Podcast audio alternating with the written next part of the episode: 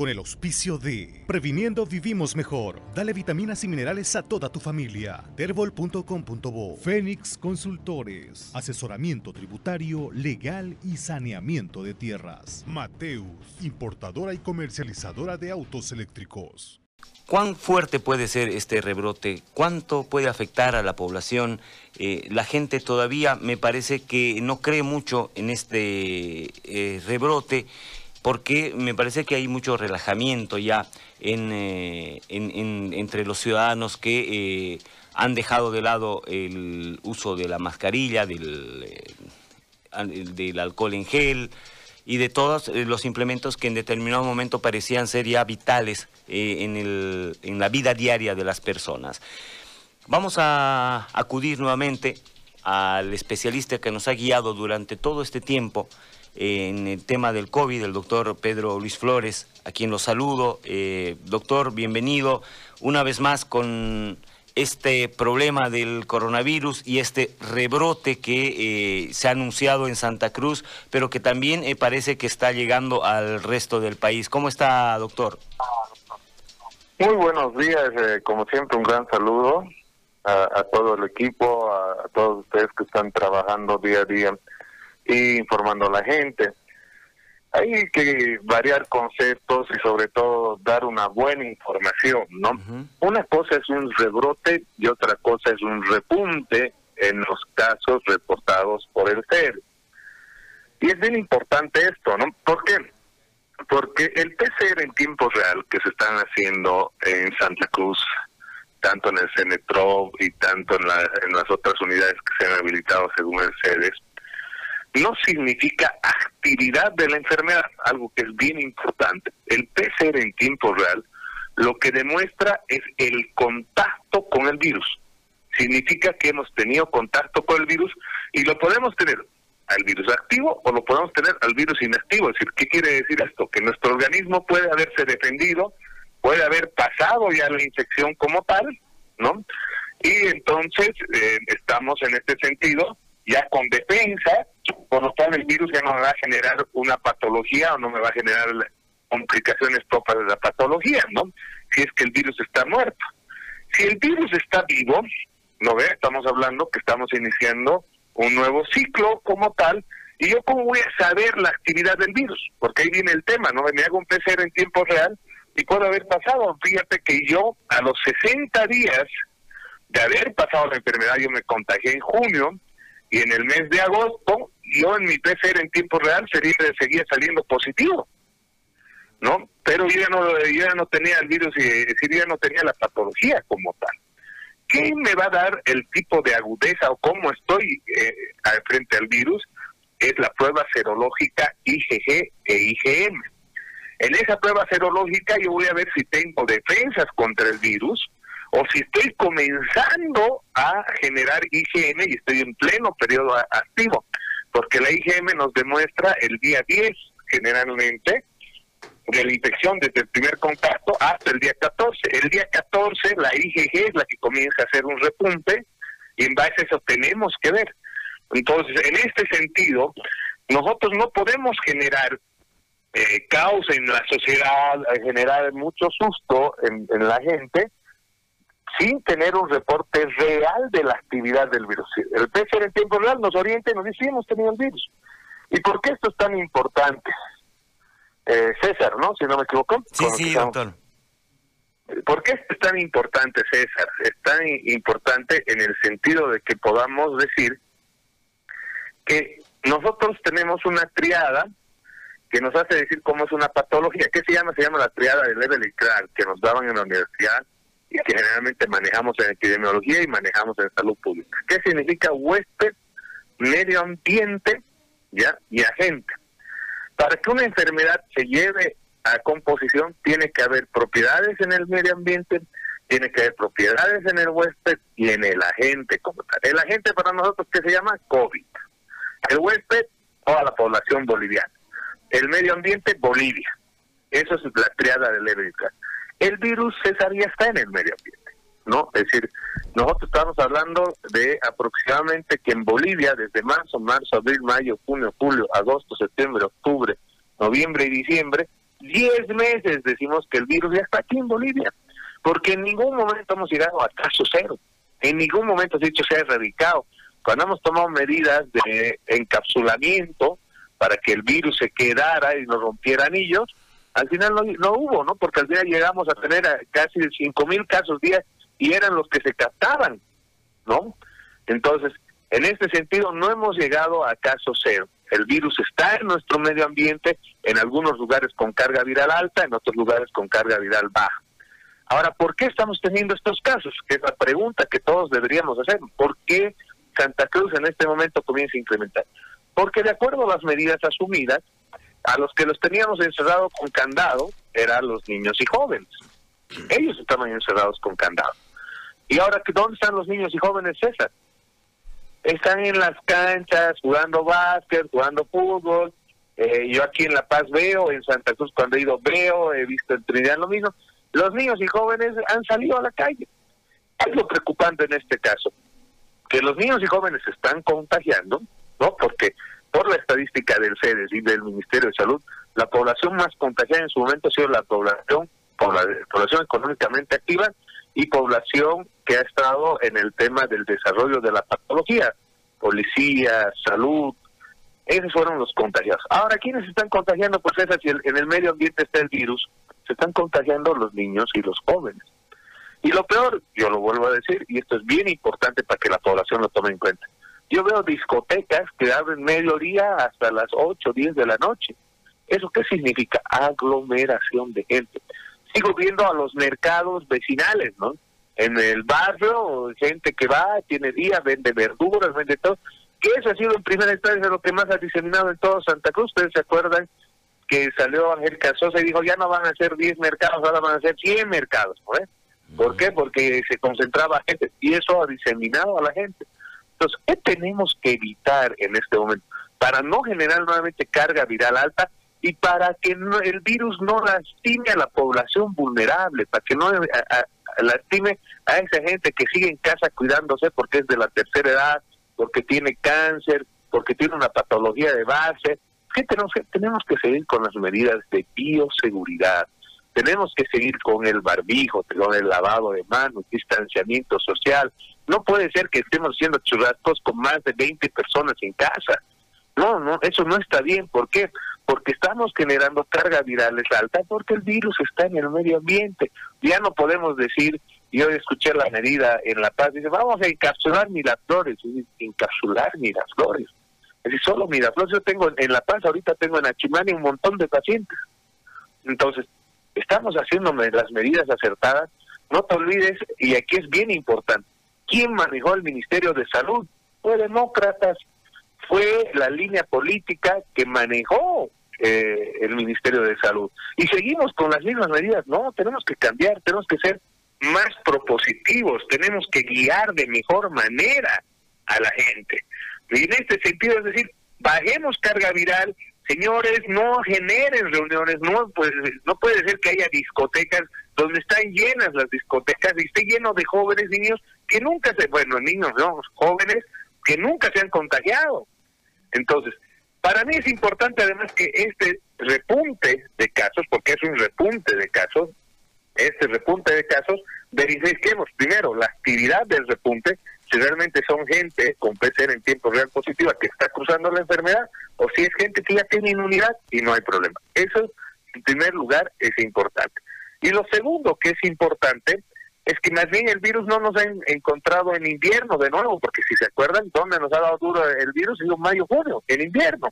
Entrando invierno nos ha porque el virus se desempeña muy bien y además las costumbres sociales en invierno generan concentración de gente y eso genera mayor infección. Entonces, en verano, nosotros lo que vamos a llegar a generar con todas estas medidas o con lo que está sucediendo epidemiológicamente es que vamos a llegar a la inmunidad rebaño. ¿Por qué? Porque para llegar a la inmunidad rebaño tenemos que tener el 60% de la población que haya estado en contacto con el virus y haya generado algún tipo de sintomatología. Entonces, y el 60% de la población boliviana son niños y jóvenes. Entonces, con todo esto lo que está sucediendo, a la larga vamos a generar una inmunidad rebaño, porque los que no se han enfermado se están enfermando ¿Por qué? Porque ya han salido a las calles, están en otras medidas, los papás los han soltado a la calle, como se dice, los niños que estaban están encerrados, y son ellos los que se están enfermando, queridos César. Ahora, doctor, eh, se habla de que el virus eh, ahí eh, es más débil ahora. ¿Es, ¿Podrá ser cierto eso? Hay una tendencia, y esto, por ejemplo, es importante en biología. Nosotros en la Facultad de la Universidad Católica de Bolivia llevábamos biología, cosa que actualmente en muchas universidades ya no se lleva biología. Nosotros tenemos que hablar que hay la simbiosis, ¿no? Y esto significa que es, cuando alguien es desconocido, plenamente desconocido, te encuentras en la calle y te agarras a golpes, ¿no? Estoy hablando en ese lenguaje porque José Gary, sobre todo, y ustedes siempre me decían, hable para que la gente entienda, ¿no? Claro. Entonces, cuando eres de, plenamente desconocido con alguien, te alejas o te agarras a golpes y se destruye, ¿no? Es así. Ahora, el virus, su intención del virus no es matar, nunca ha sido, la intención del virus no es matar. La intención del virus es entrar al cuerpo, reproducirse y perseverar en el tiempo. Pero, como era un virus desconocido para nuestro cuerpo, pues nos ha llevado a complicaciones graves y hasta la muerte en muchos casos. Entonces, el virus actualmente se está notando, mira, el, último reporte de virus, 52 eh, especies del mismo virus hay, de 52 tipos, subtipos del virus. ¿Te acuerdas? En una instancia eran dos, de ahí fuimos a cuatro, así reportó cuatro tipos ¿no? nuevos, y ahora hay 52 en el mundo. Y el virus se está adaptando pues al medio ambiente y se está adaptando al huésped, se está adaptando. Eso se llama simbiosis.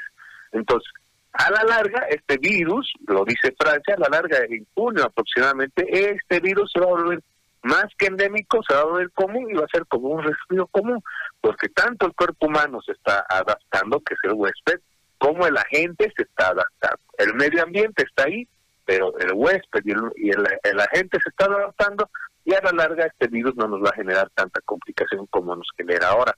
Yo tengo pacientes en Riberalta de 68 años que con solo antigripal y glucoseno han pasado, han generado inmunidad, están tranquilos.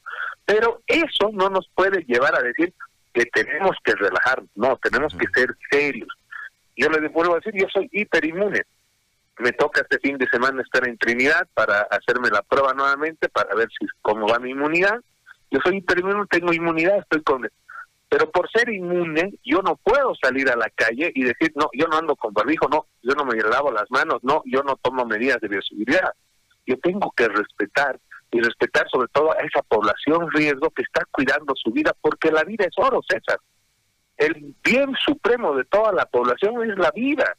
Entonces nosotros no podemos relajarnos y no podemos poner en riesgo a la gente que realmente se puede enfermar, se puede complicar y se puede morir.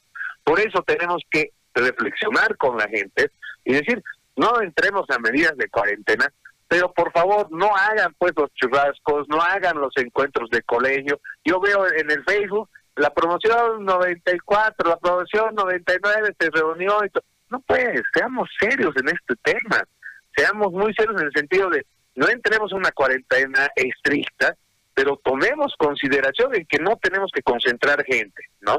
No podemos estar andando en campeonatos, hasta campeonatos hay, querido César tenemos que hablar en el tema de que no debe haber más concentración de 10 personas. Pongamos un límite ya, 10 personas. Que no se concentre tanta gente. Concentración familiar que haya, pero que sea la familia, porque la familia está en constante contacto todo el día. Pero concentración familiar que haya, pero no pues más de, de 20, 50, 100 personas. Eso está mal. Discotecas, no. Generemos esa conciencia del distanciamiento, evitar agrupamiento de gente, agrupaciones de gente, y sobre todo medidas de bioseguridad. Comencemos nuevamente, tema barbijo, tema lentes, protegemos ojo, nariz, boca, limpieza de manos, lavado de manos, respetemos las normas de bioseguridad, que eso van a salvar vidas. No vamos a llegar, y yo lo vuelvo a repetir y lo puedo afirmar, no vamos a llegar a tener lo que teníamos en mayo, junio, llegar a 5.000, 6.000, 7.000 casos. Eso no va a suceder a nivel boliviano ni tampoco en Santa Cruz. Eso no va a volver a suceder pero sí va a haber casos, porque nunca hemos llegado a casa cero, seguimos en una meseta con pendiente de caída, es decir, en una caída franca, pero hay gente que sigue enfermándose, César, y eso es bien importante decirle a la gente, sigue enfermándose y hay gente que sigue falleciendo. Entonces, nunca hemos dejado de tener gente que no estaban enfermas. Nunca hemos dejado de tener gente que haya fallecido por el COVID. Entonces, es una reflexión a la población. Nos hemos relajado y ahí sigue habiendo muertos. Hace dos, tres semanas atrás había 10, 12 muertos. Hace un mes atrás seguía habiendo muertos. Y pareciera que estuviéramos viviendo una vida normal. No, sigue habiendo fallecidos por COVID y sigue habiendo enfermos por COVID, querido César. Doctor, eh, mm, habría que recordar qué es eh, lo que se debe hacer eh, cuando uno ya tiene algunos síntomas. Eh, ¿Podría ayudarnos, por favor, otra vez para que la gente sepa cómo actuar cuando sienta algo, cuando tenga algunos síntomas? Es importante decir que el COVID-19 viene como un resfrío común, viene muy suave. Generalmente la mayoría de los pacientes debuta con dolor de cabeza, pues es un dolor insoportable. La fiebre solo aparece cuando estamos ingresando al estadio 2 la fiebre no es característica del COVID. El dolor de cabeza es característica. Otra característica principal inicial es sentir que el aire entra muy frío, molestia en la nariz, como si tuviera una resequedad en la nariz, es eh, sintomatología del COVID. Sentir que el aire entra frío, que llega hasta la nuca, algunos pacientes refieren, es síntomas del COVID, que también puede ser un resfrío común, pero es síntoma. Ante síntomas del resfrío común, nosotros atacamos con antigripal y ibuprofeno aunque, como dice, si son peras o son manzanas, si es COVID o es un resfrío común, yo voy antigripal ibuprofeno. Y en base a eso, hago todo el esquema y si comienzo a sentirme peor, molestias en el sentido de perder olor, eh, tener pérdida del sabor, que son la anosmia, la hiposmia, la geosia, la hipogeusia, pues automáticamente me contacto con mi eh, personal de salud, porque definitivamente tengo la preocupación de que esté desarrollando la patología COVID para que me, realicen otro tipo de esquema y además para que damos el laboratorio. Algo que es bien importante en el tema laboratorial, tenemos que trabajar con nuestras autoridades. Hemos trabajado mucho en el PCR tiempo real. Trabajemos en serología. Mucha gente ya ha usado el COVID, pero no tiene plata para pagarse un laboratorio. Muy caro los laboratorios, vuelvo a decir, 350 bolivianos te sale una prueba 350 bolivianos después de haber pasado una crisis económica. ¿Tú crees que el que vende picolé, el que vende refrescos en la calle, puede pagarse esa prueba? No puede. Y eso lo tiene que cooperar el Estado. Eh, y hay pacientes, yo salí ayer de una casa y le digo, señora, necesito la tomografía, señora, necesito que se haga la prueba IgG. El doctor me dice, no tengo para pagarlo. Cuatro personas enfermas en la casa. Suma esto, y este es el promedio que tiene la, la familia la familia boliviana. 350 por persona son en total 1.400 bolivianos para las cuatro personas. A dos de ellas le tiene que hacer tomografía. Le digo, ¿cómo está la tomografía? La más barata a 1.250 bolivianos. Son 2.500 bolivianos más que tienes que sumar a esa, a esa persona. Entonces, 2.500 más 1.400 son 3.500, 3.900 bolivianos. ¿Te imaginas 4.000 bolivianos pagar ¿Quién tiene esa plata en el bolsillo, César? Reflexionemos, hagamos números. Es decir, es increíble. Yo no puedo creer que con el dolor ajeno se siga lucrando. Yo no puedo creer que haya laboratorios que sigan pensando en ganar. Personas en la época pico se tenía mil pacientes, mil pacientes día, ¿no? Se acá Pluma César a 350 bolivianos y en su momento costaban hasta 750 bolivianos. El PCR en tiempo real sigue costando entre 700 a 1000 bolivianos. Es decir, mientras unos mueren, otros se hacen ricos y en, a dolor de la gente. No, no, es decir, las autoridades tienen que trabajar en este sentido para que la gente que no tiene dinero pueda hacerse los laboratorios de manera oportuna y pueda saber si cruzó o no cruzó el COVID, porque en base a eso vamos a ver la realidad de salud en Bolivia. Nuestros números del anterior gobierno que realmente fue un aplazo total en salud, ¿no? Un aplazo total en salud. Definitivamente tenemos que mejorar eso porque los números son falsos. Del anterior gobierno todos los números son falsos, lo único real son cuántos han fallecido. Entonces, en este sentido tenemos que trabajar para tener un diagnóstico oportuno, porque ese diagnóstico oportuno hace que tengamos tratamientos precoces, tratamientos rápidos. Y en el COVID, mientras más rápido te tratas, mejor es, querido César.